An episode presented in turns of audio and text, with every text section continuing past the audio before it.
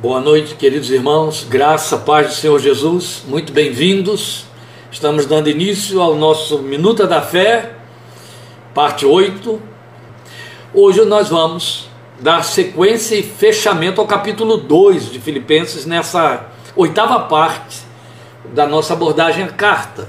E com isso já são oito semanas só nos dois capítulos de Filipenses, esperando ainda avançar bem aí, temos mais dois capítulos pela frente, e os dois capítulos que temos, o 3 e o 4, são a parte mais densa da carta de Paulo aos Filipenses. Então nós vamos procurar aí fazer as subdivisões que se fizerem necessárias para que a gente não é, atropele o texto, mas por outro lado, não vamos também distender demais porque os textos, o estudo é, long, é rico e não queremos que se prolongue em demasia. Então vamos agora abrir as nossas Bíblias em Filipenses capítulo 2, a nossa leitura hoje é a partir do versículo 19, é a última parte, Filipenses 2, de 19 a 30. Você acompanhe, por favor, a leitura muito atentamente, porque depois eu não vou estar voltando, pelo menos eu pretendo não estar voltando a alguns textos a fim de otimizar da melhor forma o tempo para mantermos aí nosso padrão de minuta. Então, à medida que vamos lendo, atente ao texto, sugiro que você se mantenha com o seu texto aberto para que não perca nada. Filipenses 2, 19 a 30, o texto diz assim: Espero no Senhor Jesus enviar-lhes Timóteo brevemente, para que eu também me sinta animado quando receber notícias de vocês. Não tem ninguém que, como ele, tenha interesse sincero pelo bem-estar de vocês, pois todos buscam os seus próprios interesses e não os de Jesus Cristo. Mas vocês sabem que Timóteo foi aprovado porque serviu comigo no trabalho do Evangelho como um filho ao lado de seu pai. Portanto, é ele quem espera enviar, tão logo me certifique da minha situação, confiando no Senhor que em breve também poderei ir. Contudo, penso que será necessário enviar-lhes de volta Epafrodito, meu irmão, cooperador e companheiro de lutas, mensageiro que vocês enviaram para atender às minhas necessidades. Pois ele tem saudade de todos vocês e está angustiado porque ficaram sabendo que ele esteve doente. De fato, ficou doente quase morreu. Mas Deus teve misericórdia dele, e não somente dele, mas também de mim, para que eu não tivesse tristeza sobre tristeza. Por isso, logo enviarei, para que quando virem novamente, fiquem alegres e eu tenha menos tristeza. E peço que vocês o recebam no Senhor com grande alegria e honrem homens como este, porque ele quase morreu por amor à causa de Cristo, arriscando a vida para suprir a ajuda que vocês não me podiam dar. Meus irmãos, eu vou abordar esta parte final de Filipenses, do capítulo 2, perdão, de Filipenses, mas eu preciso retomar aqui um ponto para deixar clara a razão da retomada do ponto. É interessante. Eu vou retomar o ponto para ficar aqui, para que deixe claro a razão da retomada do ponto. Veja bem, desde que introduzimos o estudo na carta, nós dissemos que a nossa é, a avaliação, nossa conclusão, nosso exame dos textos históricos, exame histórico, leitura de comentaristas, etc é de que a carta aos Filipenses, como de fato Paulo deixa isso claro aqui, foi escrita da prisão, então é chamada uma das cartas da prisão, ela não foi escrita de Roma, nós temos dito isso. E por que, que a gente é, é, frisa tanto esse ponto? Há duas razões. A primeira é óbvia, porque a grande maior parte, a grande maioria dos escritores, dos, dos intérpretes, dos é, é, comentaristas do texto da carta de Paulo aos Filipenses atribui Roma como lugar de onde Paulo teria escrito esta carta. Bem, isso não é fundamental. Então, qual é a razão de nós estarmos frisando tanto que não concordamos que seja Roma e fazemos parte daquela pleia de, de, de, comentaristas e de estudiosos do texto que insistem que Paulo teria escrito de um lugar mais próximo a Éfeso e muito antes de Roma? A principal razão não é porque a maioria diz que foi em Roma.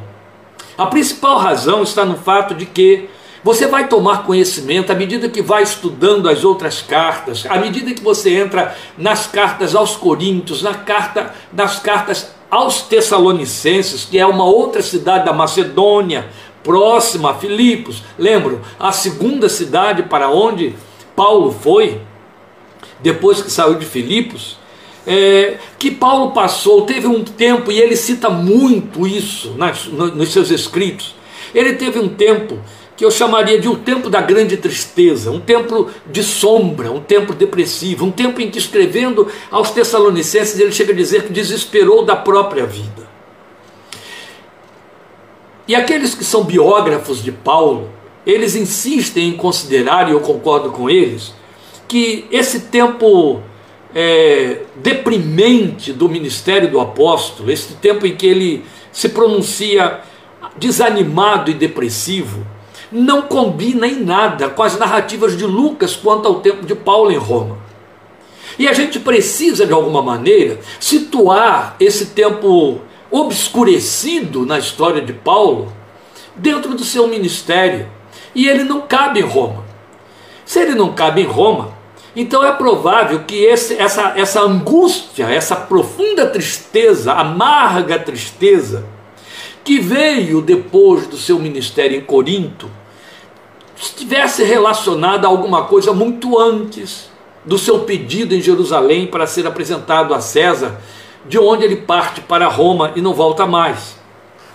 Porque é, é um tempo que precisa ser avaliado, ser analisado na biografia do apóstolo até e especialmente por conta dos ufanistas, daqueles que dizem que porque ele era apóstolo, ou porque somos crentes, ou porque somos cristãos, não temos dores, não temos lágrimas, não temos desesperos, não temos desistências, não temos desânimos. E se isso fosse verdadeiro, não, não ter, não ter, não ter, o evangelho seria uma hipocrisia sem precedente na minha vida e na sua vida, porque eu desafio saber qual é o crente. Por mais irresponsável, por mais é, é, é, negacionista que seja, que não atravessa ou não atravessou seus amargos momentos. Não estou falando de lutas. Seus amargos momentos. E olha só, ainda tem um detalhe: se existe uma trilha pela qual a gente atravessa amargos momentos, é a trilha do Evangelho. Não só por causa de perseguições, mas por causa daquilo que o próprio Paulo experimentou. É, a tristeza de, e o perigo entre falsos irmãos, as dores que a própria igreja causa. Então, quando a gente sabe que isso de fato aconteceu na vida daquele que é o maior exponencial doutrinário do Novo Testamento para nós, Paulo, isso serve de reforço, de arrimo, de consolo, isso traz mensagem, profecia, isso traz respaldo para a nossa fé, isso nos traz acolhimento, nos traz embasamento, você entende? Para trilharmos pela verdade sem medo dela. E aí você descobrindo e sabendo que de fato houve esse momento sombrio na vida do apóstolo, você sente necessidade de encaixá-lo. E é onde você, examinando os textos das outras cartas, descobre que isto ocorreu um período depois em que ele, que ele passa por Corinto. E dados os comentários, dada a proximidade que você vê aqui na carta aos Filipenses, desse tipo de dor, entende-se que então ele passou por esse momento numa segunda viagem que fez a Éfeso. Ali aconteceu alguma coisa que Lucas não descreveu para nós, em que Paulo, até mesmo por contribuição dos seus perseguidores dentro da igreja, os falsos irmãos, que ele cita na, no terceiro capítulo aqui de Filipenses, como inimigos da cruz de Cristo, ele foi parar na cadeia correndo risco iminente de morte. E a grande amargura que bateu no coração do apóstolo se dava pelo fato do, do, do nível e dos, das vias pelas quais ele viu o seu trabalho escoar. Ele já tinha passado por frustrações semelhantes com os crentes da Galácia. E fala chorando a respeito da, dos crentes da Galácia. Ele diz: que, aos filipenses que ele chora a respeito daqueles que são inimigos da cruz de Cristo, falsos irmãos dentro da igreja, mas quanto aos crentes da Galácia, ele diz, da Galácia, ele diz, eu, eu penso que eu corri em vão com vocês. Para nós, especialmente líderes, missionários, aqueles que enfrentam o campo, aqueles que enfrentam investimentos a fundo, fundo perdido, criando discípulos e depois tem a pior resposta, o pior retorno é, um, é altamente consolador de você saber que você não inaugura, você não é uma exceção dentro dessas amarguras, tristezas e decepções. Mas o baluarte do Evangelho, uma das colunas, Paulo, ele nos precedeu. Ele passou por ela primeiro. E isso serve então de referência, de reforço de ânimo. E aí nós entendemos, como uma, um grande número de, de comentaristas e intérpretes da Bíblia que essa prisão a que ele se refere aconteceu em Éfeso, muito tempo antes de Roma e bem próximo a Filipenses. Hoje a gente vai conseguir provar isso, como eu já vinha prometendo há bom tempo, mais acertadamente, dentro do texto, de forma que você vai ficar com essa informação. Quando você encontrar outros, outros textos que vai dizer Paulo de Roma escreve para os Filipenses, você vai fazer a sua própria escolha e decidir por onde ir. Mas isso não vai mudar nada, sua interpretação do texto da carta. É apenas uma informação que, para dizer a verdade, a mim parece que ela é muito mais importante a líderes do que a, a, aos crentes que não têm de ter esse tipo de retorno, de, de enfrentamento. Pois bem, nós entramos então aí na leitura dos versículos 19 a 30, nessa terceira sessão do capítulo 2, e é evidente que é a última dentro do capítulo 2, nessa distribuição que nós fizemos para a abordagem do capítulo. Este trecho, então, ele se torna importante porque, além de nos apresentar o perfil desses dois homens de Deus que são citados aqui, como Paulo expõe, e historicia é, é, o, o, Timóteo e, o Epafrodito, ele historicia um momento marcante na vida de Epafrodito. Não apenas é, é, mostra as características dele, mas há um momento marcante na vida dele que este texto narra para nós. E ainda lança, então, é isso que estamos falando, mais luz sobre a interpretação que vem sendo ventilada aqui quanto a esse local do aprisionamento dele para nós próximo a Filipos. E daí, possivelmente, Éfeso, e para esse tempo que, como temos dito, que precede a sua prisão pela qual ele foi para Roma. Então, bem antes disso aí. Então, este texto nos parece, esse trecho aqui, definitivo nesta questão. E é por onde nós vamos começar antes de falar em Timóteo e Epafrodito, sabendo que já vou te avisando que estamos vazando e vamos vazar o nosso tempo de minuta, de 30 minutos aí de nossa meditação. Veja bem, nós devemos lembrar que lá no início da carta, no capítulo 1, o, o, apóstolo, logo no primeiro versículo, inclui Timóteo na saudação que ele envia à igreja de Filipos, evidenciando o quê? Evidenciando a sua companhia, onde ele se encontrava preso. Timóteo está com ele ali onde ele se encontrava preso. Agora, no versículo 19, ele afirma que logo, logo, você tem aí na minha versão, eu li brevemente, na outra você tem outros tipos de, de advérbios, mas o, o, o significado original desse brevemente é logo, logo, ele deve enviar Timóteo a Filipos com a esperança de que ele vá e retorne com notícias novas a respeito deles. Olha, lembrem bem, Paulo está muito aflito a respeito da desunião que ele toma conhecimento, claro, Epafrodito chegou lá e levou essas notícias para ele, mostrando o que andava acontecendo com a igreja de Filipos. A igreja estava dividida em partidos internos, a igreja tinha quebrado a unidade, duas mulheres estavam em pleno desacordo, Evódia e Síntica, e provavelmente até por conta, lembrem, das características da cidade, elas fossem líderes dentro da igreja, porque Filipos era uma igreja marcantemente de liderança feminina, as mulheres tinham proeminência lá, não quero ficar me repetindo, só estou lembrando a você o que já abordamos aqui. E então a igreja estava também sob influência maligna de desses falsos apóstolos que não só vinham para tentar incutir ideias falsas, esse evangelho fanista e não verdadeiro no meio deles, quanto ainda de derrubar a, a, autoridade espiritual daquele que era o mentor espiritual deles, o Paulo, alegando que ele é, se sofria tanto, era um fracassado espiritual, por aí vai. Paulo está com a alma aflita por causa disso. E aí o que, que ele pretende? Ele pretende que Timóteo, que está com ele, vá até Filipos, chegue lá, faça o trabalho que ele pretende, ele orienta Timóteo e volte para dizer como é que as coisas ficaram. Olha o estado de alma que esse homem está na sua angústia a respeito dos crentes de Filipos. Vamos lembrar o preço caro que ele pagou pelo estabelecimento da igreja, registrado em Atos capítulo 16, quando estudamos Atos. Vamos lembrar também como era a alma de Paulo quanto aos seus conversos. Ele escreve aos Coríntios, segundo aos Coríntios, capítulo 11, e ele diz: "Quem enfraquece que eu também não enfraqueça". E ele diz: "Além de todas as coisas exteriores, me pesa diariamente o cuidado com todas as igrejas". Entende? Ele não era um profissional da fé, ele não era um mercadejador da palavra.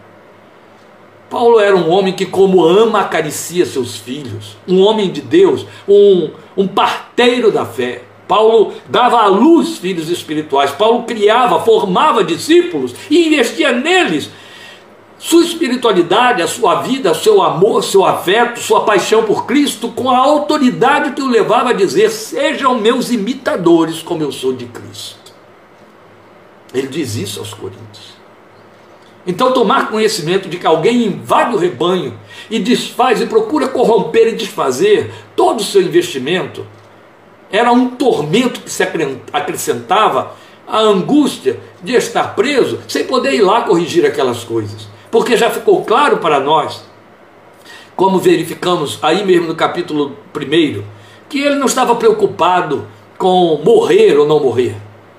Ele estava achando muito importante continuar para poder ir lá cuidar daquela gente, desfazer o mal que alguns instrumentos malignos dentro da igreja estavam fazendo para destruir a obra que tinha sido feita a preço de fogo e sangue, não é? Então ele pretende mandar Timóteo lá para que ele volte trazendo é, é, mensagens ou, ou notícias mais frescas do que estaria acontecendo, melhor ainda, do que ele pôde corrigir por lá. Não é? Então ele diz isso no versículo 19, que logo, logo espera enviar Timóteo a Filipos, aí decide, mas antes disso eu vou enviar Epafrodito pelas razões que veremos logo de imediato. Veja bem, fica evidente aqui que o que ele pretende é, por assim dizer, um bate e volta de Timóteo, respeitadas as limitações da época. Não estamos falando de um tempo em que alguém podia fazer uma viagem cobrindo distâncias com o voo, não é? Ou então com carros em alta velocidade, não é isso. Estradas maravilhosas e por aí vai. Não, estamos falando de um tempo em que ou você caminha a pé, ou caminha sobre o ombro de burro, ou vai de navio. Se você tem costa marítima, se você tem portos aproximados, que era o caso ali. Mas de qualquer forma, e ali geralmente a viagem mais rápida era por mar, ele pretendia um bate-volta, medidas essas limitações da época, não é? Desde o seu lugar de, então entre Filipos e o seu lugar de cárcere, que pretendemos, que imaginamos, que deduzimos ser Éfeso. Então, esta proposta, ela estaria totalmente fora de cogitação, atentem para isso, caso ele estivesse escrevendo de Roma como a sua descrição dos seus sofrimentos, motivos e meios, ele disse serem do conhecimento daqueles irmãos. Como que os crentes de Filipos poderiam saber com tantos detalhes dos seus sofrimentos se estivessem tão longe quanto a distância entre Filipos e Roma? Aí estamos falando de distância entre países, estamos falando de distância entre continentes.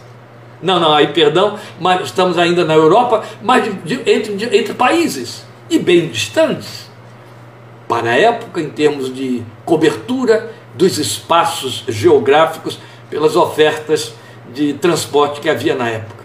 É? Então, você percebe por aí que ele, se ele pretende um bate-volta de Timóteo, e se ele diz que aqueles crentes participaram, estão sabendo com detalhes dos seus sofrimentos, a proximidade devia ser de tal ordem que podia haver uma circulação entre um e outro ambiente que vai esclarecer tudo isso aí.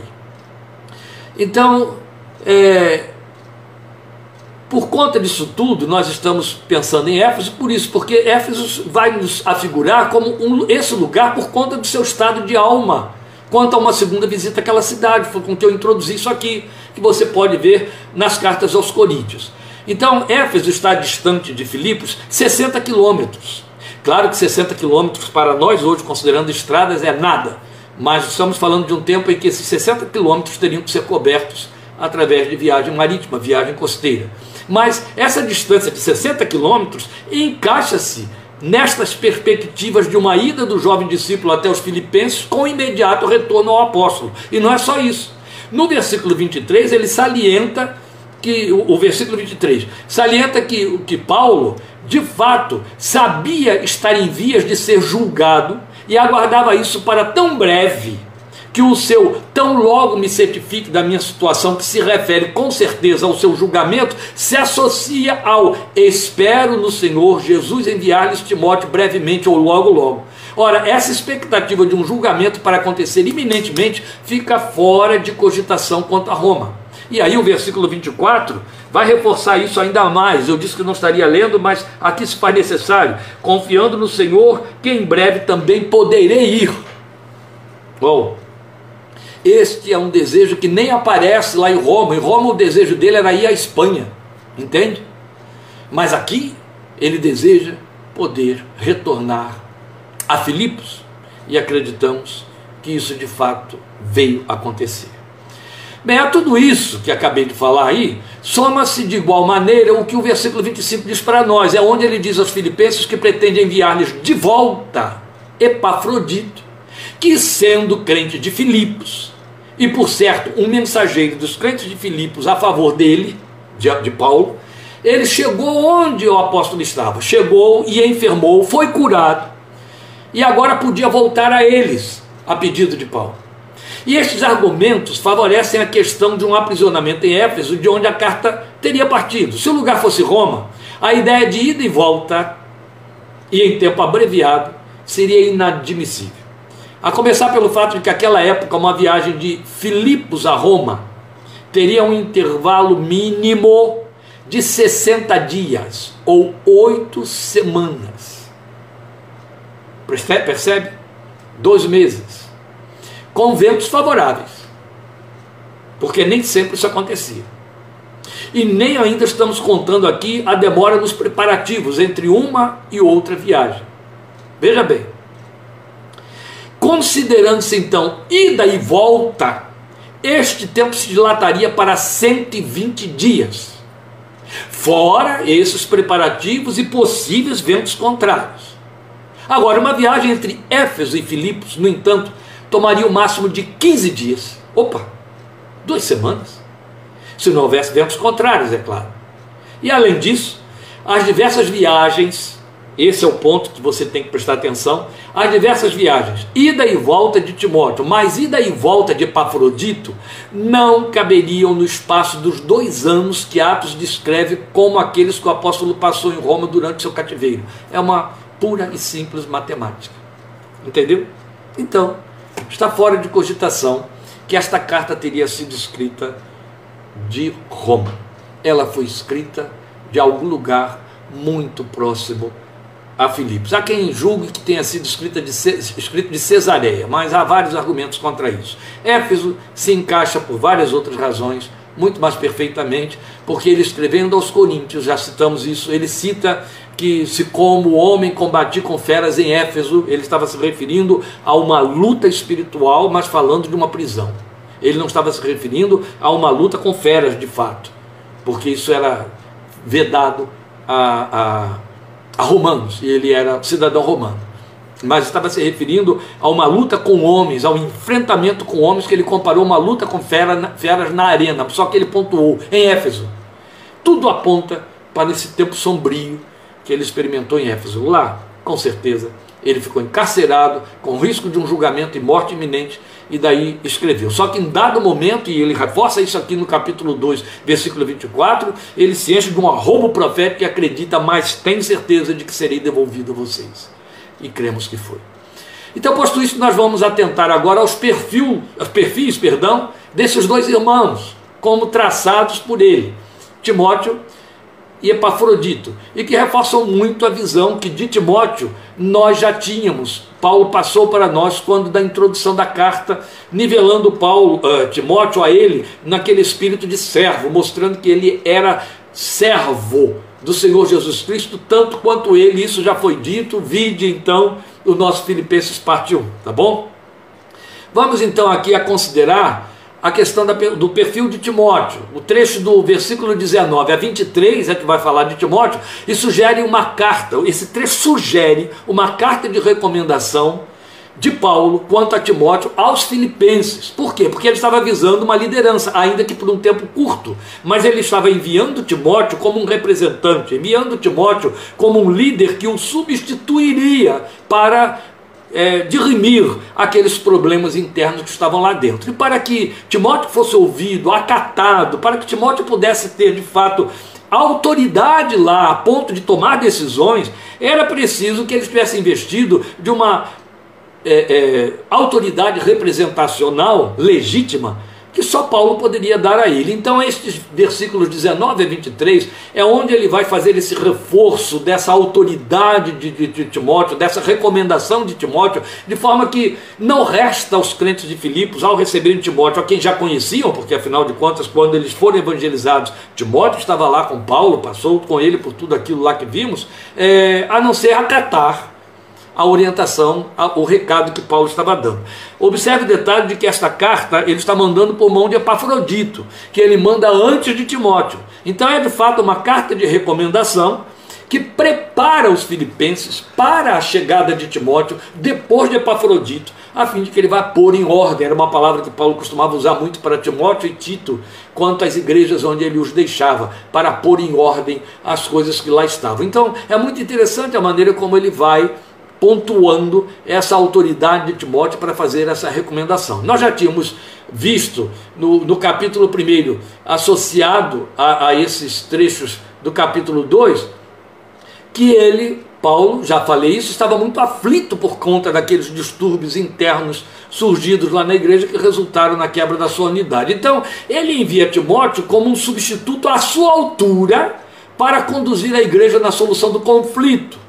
E é aí que ele nos brinda, então, com detalhes ricos a respeito do caráter deste servo dele, de, de Deus, a, é, a, quem ele tem por filho, né? e que é seu discípulo. Então veja, os versículos 20 e 21 são muito significativos, porque Paulo coloca Timóteo acima de outros obreiros. Há até quem diga, quem sabe ele pensou em outros, mas ao pensar nesses outros a quem conhecia, ele concluiu: Mas eu não tenho ninguém que tenha o mesmo sentimento, não tenho ninguém de igual interesse. A minha versão não usa a expressão de igual interesse, apenas diz é, que como ele tenha interesse sincero pelo bem-estar de vocês. As suas versões, versões mais antigas, dizem não tem ninguém de igual interesse, não tem ninguém do mesmo sentimento. O que, é que ele chama de interesse sincero, conforme a minha versão? Igual interesse ou igual é, mesmo interesse ou, ou igual sentimento. Ele está dizendo o mesmo interesse meu, o mesmo sentimento meu por vocês. A mesma preocupação que eu tenho, as mesmas ansiedades, as mesmas inquietações. Eu não encontrei ninguém que tenha os mesmos sentimentos. Isso tem uma beleza extraordinária porque, ainda que seja uma carta de recomendação, Paulo não está jogando palavras no ar, jogando lantejoulas, fazendo é, é, é, serpentes, serpentinas, fazendo elogios espúrios a respeito de Timóteo. Ele tem um problema sério na mão e ele está falando de algo que ele vivencia. Vamos lembrar, Timóteo está com ele lá na prisão. Não preso, mas companheiro, com ele lá. Olha, o que, que acontece? Acontece que ele vê, ele, ele confabula com Timóteo, ele fala com Timóteo, ele ora com Timóteo a respeito das crises que estão dentro da igreja de Filipos, ele vê o sofrimento de Timóteo no nível do sofrimento que ele tem. E esta é a razão porque ele abre mão da companhia de Timóteo, que lhe era por alento ali na prisão, para que ele vá representando a ele na mesma autoridade para pôr as coisas em ordem ele manda na carta, já que Timóteo vai chegar depois, um pedido a um homem, alguns traduzem o nome dele, botam símpatros, outros dizem que não tem nome, que ele ajude a Sintique e Evódia a se conciliarem, a resolver esses problemas. Ele está pedindo que coisas sejam feitas antes que Timóteo chegue. Mas é bonito quando ele diz que não achou ninguém com tamanho espírito de servo, é isso que ele quer dizer, que tem o mesmo sentimento tamanho espírito de servo como um jovem líder. Porque o espírito de servo não tem lugar para a busca dos interesses pessoais em primeiro plano. Foi isso que ele não encontrou nos outros. Todos estavam buscando aquilo que era do seu próprio interesse. Para o servo, o interesse do reino, do serviço, vem antes dos seus próprios. Era essa a marca de Timóteo. Por isso que ele podia nivelá-lo consigo no versículo 1 do capítulo 1, dizendo: servo servos do Senhor Jesus Cristo, para jungir Timóteo aí.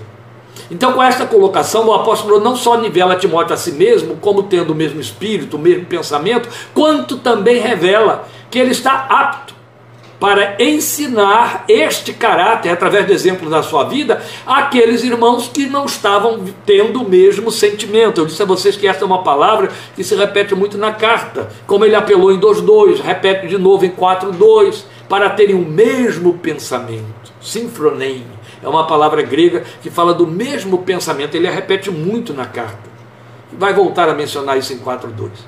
E então nós podemos assinalar aqui as características adicionais desse jovem irmão que o faziam recomendável para substituir o apóstolo à altura. Vamos lembrar que quando ele escreve a Timóteo, ele, ele diz a Timóteo que ele se torne modelo dos fiéis. Tão bonito, não é? Olha a confiança que Paulo tinha no caráter de Timóteo para poder dizer que você se torne modelo dos fiéis, apesar de ser jovem. Que bonito, coisa linda, linda. É muito lindo estudar as cartas de Paulo a Timóteo, quem sabe para onde iremos nessas cartas pastorais depois que estudarmos Filipenses, se Deus assim permitir. Não é? Então vamos ver aí é, essas características que o colocam à altura de Paulo. A primeira coisa que ele vai dizer é que ele tem sincero interesse pelo progresso deles. Isso não está nestas palavras na sua versão, mas é o sentido que está aí. Sincero interesse pelo progresso daqueles irmãos. O interesse verdadeiro. E essa é, é importante a gente considerar aqui a palavra sincero que aparece na minha versão, porque nós temos só que lembrar quanto esse termo pesa na qualificação dos filhos do reino de Deus, como nós vimos em 1:10. Em 1,10, Paulo está dizendo que ele orava pelos filipenses para que eles viessem a desenvolver esse, essa sinceridade. E olha, Timóteo já revelando aqui, já ocupando essa têmpera de caráter a respeito da qual o apóstolo orava a favor daqueles irmãos para que acontecesse no coração deles.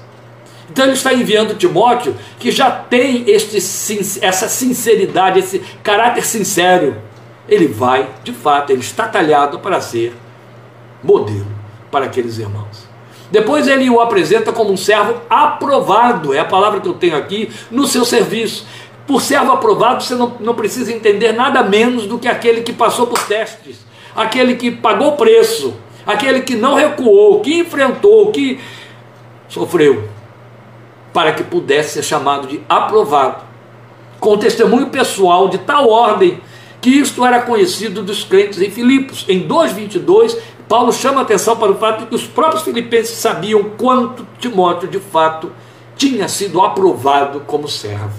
Era um testemunho conhecido de todos.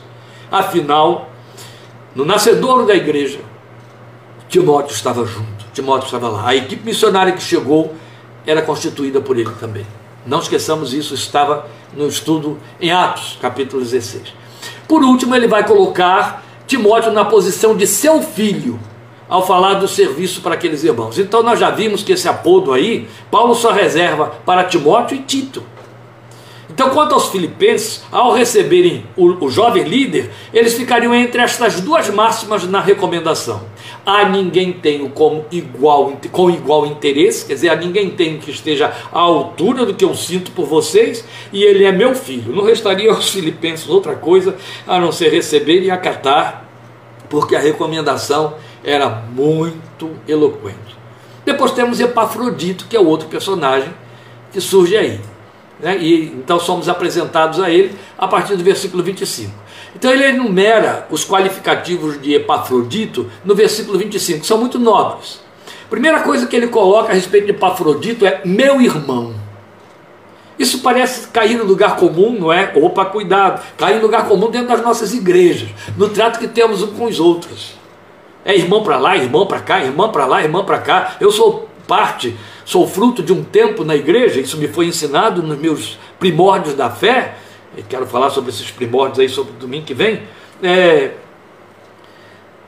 aprendendo que todo crente é irmão, você tem que chamar de irmão, considerar irmão, e difícil dar alguém o título de irmão, que não fosse irmão, sem ofender. Alguns assinavam, irmão fulano, irmão, irmã fulana, irmão fulano. E cai em lugar comum. Na igreja todo mundo é irmão, mas não é esta forma como Paulo está se referindo a Epafrodito. Quando ele se refere a Epafrodito e o chama meu irmão, ele não diz nosso irmão, meu irmão, vosso irmão, irmão nosso, não. Meu irmão é uma deferência toda especial, porque se trata de uma articulação afetiva, não é um título eclesiástico, entendeu? é uma articulação afetiva significando aquele que é tão próximo como se fosse parte da família que se abriga sob o mesmo teto, família doméstica. Então a forma como fica construída a expressão do texto deixa claro que não é um termo aplicado a qualquer um, um termo genérico como nós fazemos. O próprio Novo Testamento, ele faz isso quando se refere aos crentes em Cristo. Mas é um lugar reservado em caráter particular na afetividade como irmão doméstico. Você vai encontrar isso também naquela galeria que Paulo menciona em Romanos capítulo 16, fazendo aquelas saudações, aquela longa saudação aos crentes que ele sabia que estavam em Roma que receberiam a sua carta. Ali também há alguns que ele destaca como meu irmão, meus irmãos. Estes ele não generaliza, estão nesse nível de Epafrodito, meu irmão. É alguém que ele não põe na categoria de amigo, é alguém que ele não põe na categoria de discípulo, é alguém que ele não põe. Não. Ele põe numa categoria afetiva onde poucos entram. Isso é bom e bonito. Isso é sério. Isso é significativo. Maravilhoso, não é? Depois o outro título é cooperador, que denota um servo de trabalho assemelhado. Cooperar significa fazer o mesmo trabalho, tra operar junto, entendeu? Então ele é um cooperador, faz um trabalho assemelhado, aquele que divide forças com o outro e assim contribui com seu esforço para o desempenho do trabalho geral. Mas ao colocar cooperador, ele não está dizendo meu auxiliar de trabalho, ele está dizendo aquele que trabalha comigo, faz o mesmo trabalho. Então essas pessoas têm um nível muito elevado, não só no conceito de Paulo, mas no conhecimento da igreja. E aí, um outro título que ele dá a Epafrodito é companheiro de lutas. Não é pelo que aconteceu nessa viagem. Epafrodito era um velho conhecido, a ponto de receber o título meu irmão. Então você tenta imaginar e conhecendo a história das lutas de Paulo e de seus enfrentamentos, o que que Epafrodito não experimentou junto? Sabia? É o caso de Áquila e Priscila. Alguns cristãos padeceram, correram risco de morte só pelo fato de estarem associados a Paulo, viu? Só por isso. Só por isso. Epafrodito está aí entre esses. É por isso que ele o chama de companheiros de lutas. Então, em algum momento de que nós não somos informados, Epafrodito participou dos sofrimentos de Paulo por, pela causa evangélica, tal como Prisciliato, que eu acabei de lembrar. E o último título que ele dá é que ele é mensageiro a favor dele, da parte dos filipenses. Quase que seria um ângelos, um anjo da parte de vocês enviado a meu favor. Então os crentes de Filipos escolheram alguém, porque foram eles que mandaram Epafrodito para Paulo, muito qualificado para ir ao encontro do apóstolo na sua prisão, como mensageiro deles a favor do servo de Deus. E este é um outro ponto importante a considerar. Epafrodito foi ao encontro de Paulo a pedido dos filipenses. Eles não devem ter lançado um, um apelo geral, quem se dispõe. Devem ter ido direto a quem eles sabiam que estava à altura Aqueles sabiam também não só de ser digno absoluto da sua confiança, mas do zelo que tinha e também como sendo uma resposta às necessidades de Paulo. O que Epafrodito foi fazer lá onde Paulo está preso foi levar donativos para ele, para suprir-lhe as suas necessidades na prisão. Isso fazia parte do que acontecia nas prisões romanas, fazia parte do sistema carcerário de Roma. E aí não estou falando da cidade de Roma, estou falando do Império Romano, nas províncias. E Epafrodito vai lá com riscos de perecer à mão de, de salteadores nas, nas estradas, mas atravessa uma situação pela qual ninguém estava esperando. Epafrodito é um nome que significa amável ou agradável. Isso tudo parece vir a, combinar com a escolha desse homem de Deus por causa do significado do seu nome. Bonito, não é? É um nome feio para nós em português, que me perdoe se alguém por aí existe com esse nome Epafrodito, mas é um nome feio na minha forma de pensar. Mas no grego ele tem uma beleza tão linda, o seu significado amável, agradável. Então deveria ser muito agradável chamar um filho de Epafrodito e ser chamado pelos outros de Epafrodito. Bonito, não é? Alguém chegar e dizer: Ô oh, Epafrodito, ô oh, irmão, você é um Epafrodito, você é amável, você é agradável. Ele veio do seio da igreja de Filipos e foi enviado então por eles para levar essas ofertas, esses donativos a favor do apóstolo.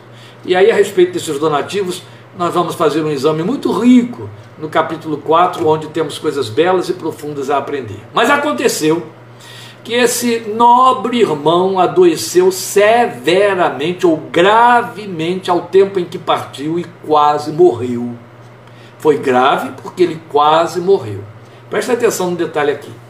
De alguma maneira, é Paulo quem diz isso, os irmãos em Filipos ficaram sabendo desse grave adoecer de Epafrodito, e essa informação chegou de volta ao conhecimento do apóstolo. Preste atenção.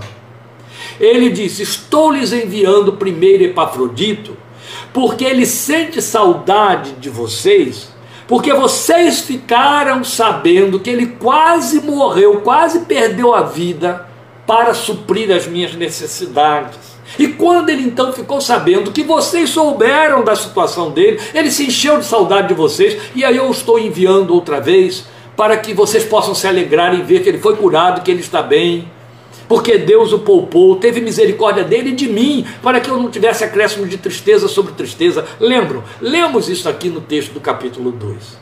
Prestou atenção no detalhe?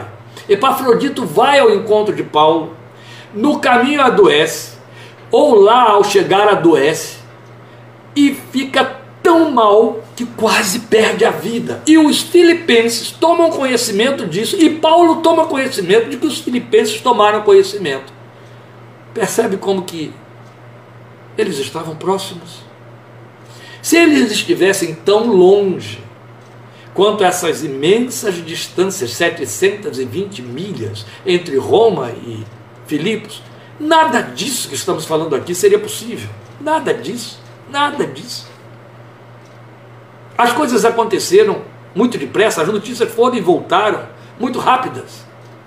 A distância, então, era pequena. E com isso, a gente encerra essa argumentação sobre a proximidade e, a, e, e, e, o, e, a, o encarceramento prévio de, prévio de Paulo antes de Roma, não é? Porque notícias que iam e vinham em tempo incomumente curto para a época, o espaço tinha que estar muito aproximado. Nós nem sabemos a causa ou o tipo de enfermidade que acometeu esse servo de Deus, mas o fato é que não só ele adoeceu, quanto quase perdeu a vida por essa razão aí, por ter adoecido. Mas Paulo deixa claro no versículo 30 que a doença teve de fato a ver com a viagem. Alguns entendem que Epafrodito viajou de Filipos até onde o apóstolo se achava preso, Éfeso, como nós supomos, por terra, e aí sob circunstâncias adversas, desfavoráveis, talvez até no inverno. Em decorrência dessa viagem, adoeceu gravemente e, tendo sido curado depois disso, por Deus que teve misericórdia na linguagem de Paulo. Então foi uma cura divina, Deus operou e salvou o seu servo da morte para que Paulo não tivesse tristeza sobre tristeza. Nem tanto teve misericórdia dele, Paulo diz, quanto de si mesmo, do Paulo, não é? Teria ficado muito angustiado. Então, ao saber da reação dos seus irmãos locais, lá de Filipos, sobre o seu estado de saúde, Epafrodito se encheu de saudade deles, o que fala que ele era muito apegado àquela gente. E tanto por isso, quanto por uma razão de consciência, o apóstolo então, uma vez estando o irmão curado, quis enviá-lo de volta imediatamente para que os filipenses se alegrassem ao vê-lo, ao recebê-lo de volta, isso antes do envio de Timóteo. Muito bonito.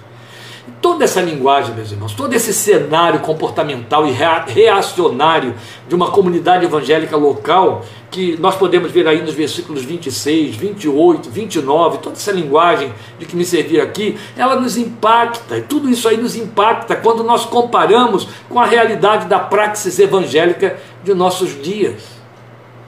Esse texto lemos, ele nos faz pensar no peso e significado da expressão de Paulo em outras cartas, em Éfeso, Efésios, quando ele fala de domésticos da fé. Pessoalmente eu sei o que significa domésticos da fé. Eu estou vendo aqui o nome de pessoas que eu posso colocar aí na mesma experiência. Tive o privilégio de vivenciar isto, viver uma igreja cheia de domésticos da fé no início do meu ministério entre os crentes. Sei bem quanto foi possível e experienciável a realidade de uma comunidade com estreita comunhão entre seus membros, como uma família, um corpo, não um clube. Restam saudades em face da realidade que se pratica hoje como Igreja de Cristo. Eu não sei quanto a você, mas quanto a mim, resta saudade. Às vezes, minhas filhas, que já estão entrando na terceira década de vida, chegam para mim ou para seus amigos e dizem: quando o papai descreve a vivência que ele teve com a igreja nos primórdios da sua fé, a gente só olha para cima e pergunta: Deus, quando nós poderemos conhecer algo próximo aqui? Nós terminamos, o tempo avançou muito, eu te avisei que seria demorado, vou tentar encolher nas próximas vezes, não confio muito nisso.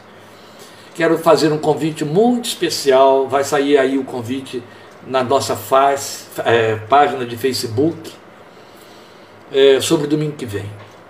Já temos falado isso. Domingo que vem, 29 de agosto, nessa noite do domingo, eu completo 50 anos de minha rendição de vida a Cristo Jesus, meu Senhor.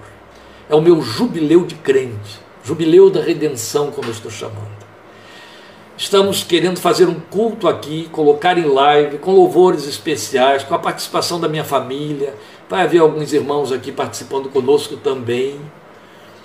Tudo a ver com a minha alegria, meu estado de profunda gratidão. Será minha noite ou tarde, noite que será às cinco e meia da tarde, de celebração ao Deus da minha vida pelos meus 50 anos de conversão a Cristo. É a minha data inesquecível e morredoura e memorial. É a data em que o garoto de 16 anos amanhece no domingo de 29 de agosto sabendo que nasceu de novo. É quando pela primeira vez se pronuncia para Jesus e o chama de companheiro. E glória a Deus. São 50 anos de vida com o companheiro, de comunhão com o meu grande companheiro. Eu quero que você participe dessa adoração comigo. Por favor, separe esse tempo, domingo próximo, 17h30. Ore para que a transmissão flua. Nós vamos tentar ajustar de maneira que vocês possam ver as pessoas que estejam conosco, acompanhar bem os louvores, cantar junto. Eu tenho certeza de que será um culto belíssimo. É o meu grande memorial. Na tarde de domingo 29, em meio a tudo que cantarmos, que orarmos, que dissermos, Muitas coisas não ditas estarão subindo do meu coração para Deus. Cada uma delas vai grafar uma frase é, é, repetitiva. Obrigado, obrigado. Obrigado pela libertação, obrigado pela cura, obrigado pela salvação, obrigado pelo chamado, obrigado pela gloriosa esperança da vida eterna. Obrigado. Obrigado a você por sua paciência e participação comigo.